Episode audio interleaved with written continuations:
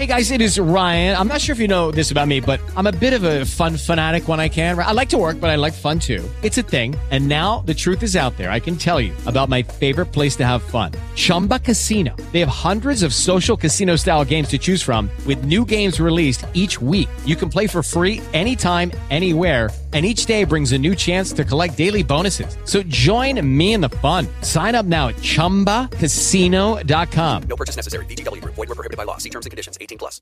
Lucky Land Casino asking people what's the weirdest place you've gotten lucky? Lucky? In line at the deli, I guess? Aha, in my dentist's office. More than once, actually. Do I have to say? Yes, you do. In the car before my kids' PTA meeting. Really? Yes. Excuse me, what's the weirdest place you've gotten lucky? I never win and tell. Well, there you have it. You can get lucky anywhere playing at LuckyLandSlots.com. Play for free right now. Are you feeling lucky? No purchase necessary. Void where prohibited by law. 18 plus. Terms and conditions apply. See website for details.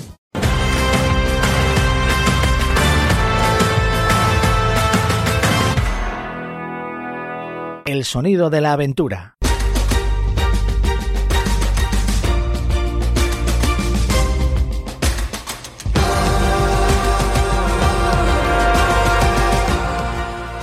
Territorios desconocidos, emociones viejas y profundas, buscar en los confines del mundo la revelación de un algo de nuestro yo.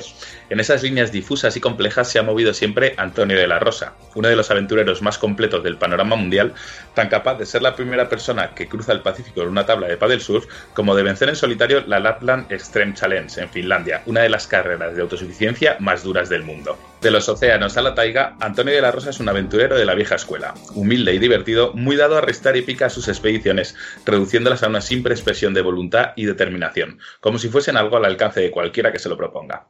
Pero todos sabemos que no, que no es fácil. La mayoría, de hecho, no nos plantearíamos alguno de los desafíos que ha completado, ni en esta vida ni en la otra.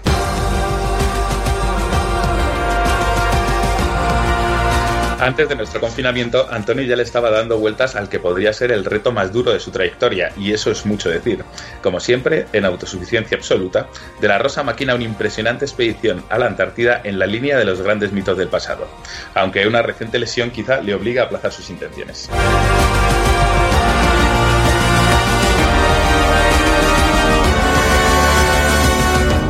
Ver, Antonio, que estás en el hospital, macho, recién operado. ¿Qué, te ha pasado? ¿Cómo te encuentras? Cuéntanos. Pues mira, me, encuentro ya bien, sí, recién operado de una fractura de peroné, que bueno, que, es algo que siempre nos fastidia a los deportistas, rompernos cosas, pero bueno, son cosas que, van intrínsecas con el con la actividad física, con el riesgo. Da un poco de rabia estar todo el día por ahí haciendo salvajadas y no hacer nada, y luego casi al lado de casa por un pequeño accidente, eh, pues te, te rompas un hueso, ¿no? Pero bueno, es lo que es lo que hay es lo que es lo que nos toca y estoy ahora recién operado en la clínica centro, que la verdad es que ha sido una operación rapidísima y ya estoy esperando que me den de alta. Vaya tela, con lo que tú dices, con las, con las aventuras enormes que te has pegado y, eso, al lado de casa, bueno, nunca se sabe dónde está el peligro, por eso también nos gustan las aventuras, ¿no? Y precisamente tenías eh, pensada una en la Antártida, una, una expedición muy brutal, por lo que he visto.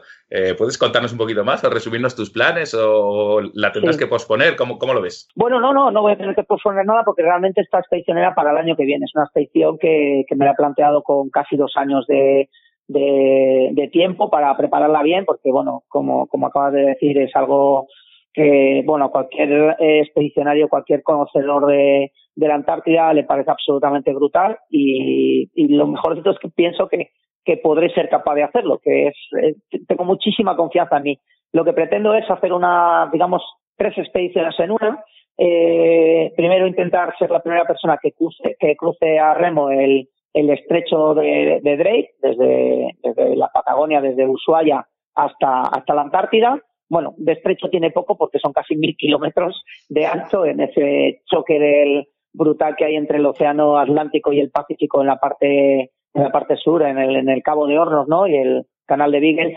Y, quiero, bueno, pues intentar ser la primera persona que, que, que cruce este, este canal eh, a remo y en solitario. Eh, la intención es llegar hasta, hasta la base española en la Antártida Juan Carlos I, que está en la isla de Livingston, muy pegado al, al continente antártido, y ahí continuar con una segunda parte de la expedición que sería navegar toda la costa antártica este, que es el mar de Weddell, hasta, hasta llegar al, a la, bueno, lo más cerca posible de la bahía de Hércules, unos 2.500 kilómetros, pero esta vez ya ayudado por el viento, plantear algún sistema de cometas de tracción, porque aquí lo que me voy a encontrar posiblemente va a ser mucha, muchos trozos de banquisa de ese hielo flotante que a lo mejor me pueden me pueden obligar a, a no poder avanzar a remo, entonces intentaré utilizar la fuerza del viento para, para poder salir de esos tramos de banquisa con lo cual haría estos 2.500 kilómetros eh, con la fuerza de los vientos y al remo también, lógicamente. Y ya una vez que llegue a esa banquisa que hay al fondo de la bahía de Hércules, pues intentar hacer la, la expedición para llegar hasta el Polo Sur, ya esta vez con, con esquís y trineo. Todo lo llevaría en la embarcación, con lo cual pues intentaría ser eso, la primera persona que por sus propios medios en la historia llega al Polo Sur saliendo, saliendo desde, desde un continente, ¿no?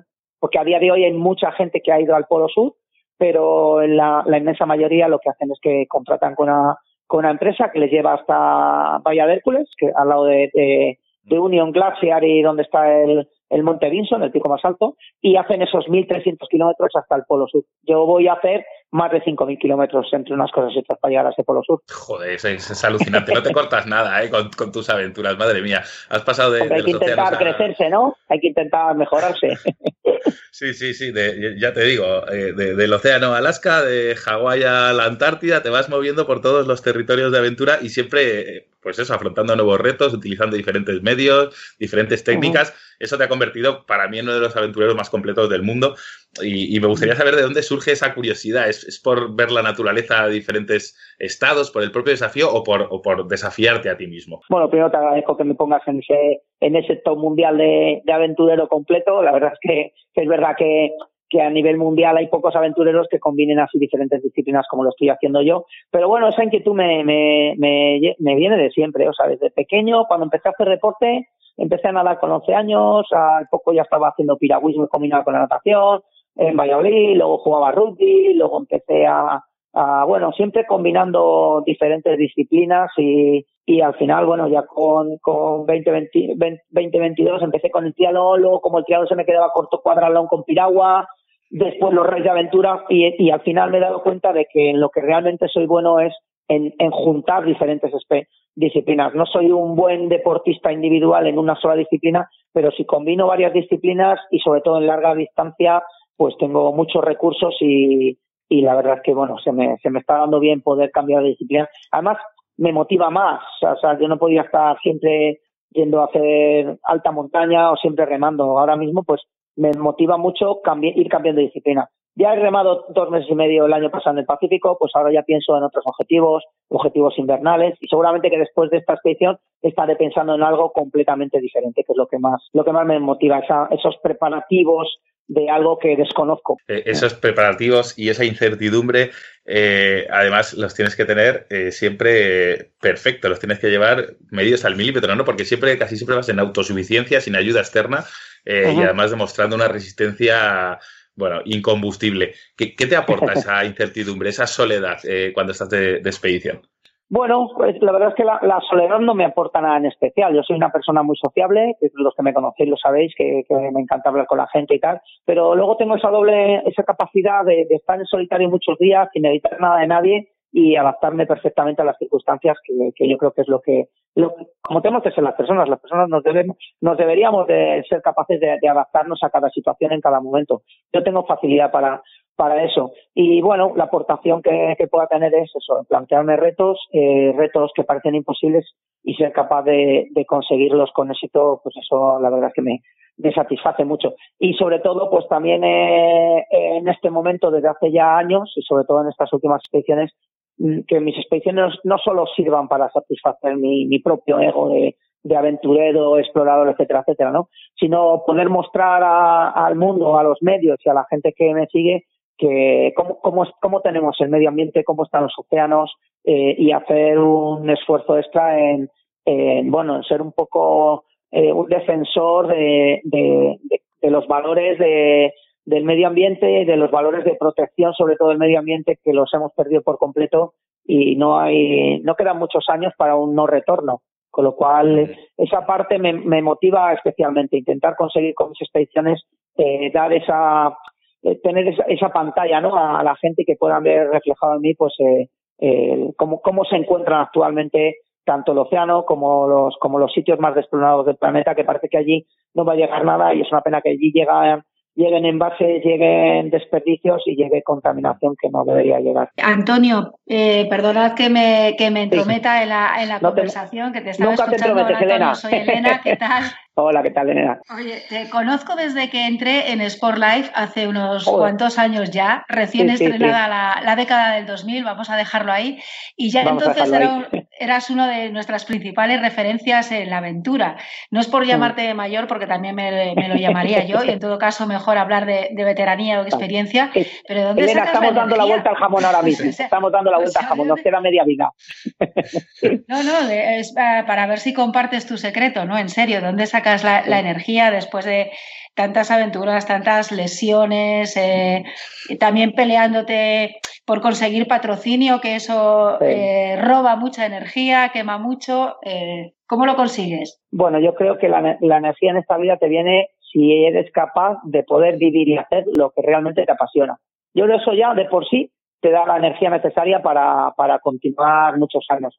Lógicamente, eh, yo hago todo esto, lo que hago es por pasión, eh, me divierte, me apasiona eh, realizar las expediciones y tengo la suerte de, de vivir donde, me- donde, donde quiero vivir, de, trabajar en lo que quiero trabajar, tener esas empresas de turismo activo ahora eh, ser capaz de estar motivado con la apertura del hotel de ciclones que hemos abierto ahora hace un año, un hotel para ciclistas.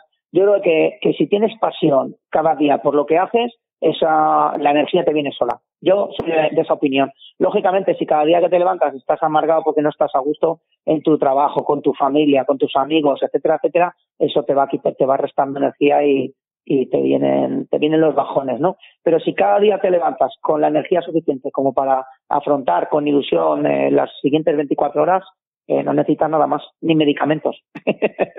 Joder, pues eso está muy bien. Esperamos que continúes con esa pasión mucho tiempo más, porque eso significará que seguiremos Ojalá. disfrutando nosotros también de, de tus aventuras por, por muchos años. Gracias, Seguro. Antonio. Un abrazo. Gracias a vosotros. Un saludo. Un chao. abrazo, Antonio, recupérate.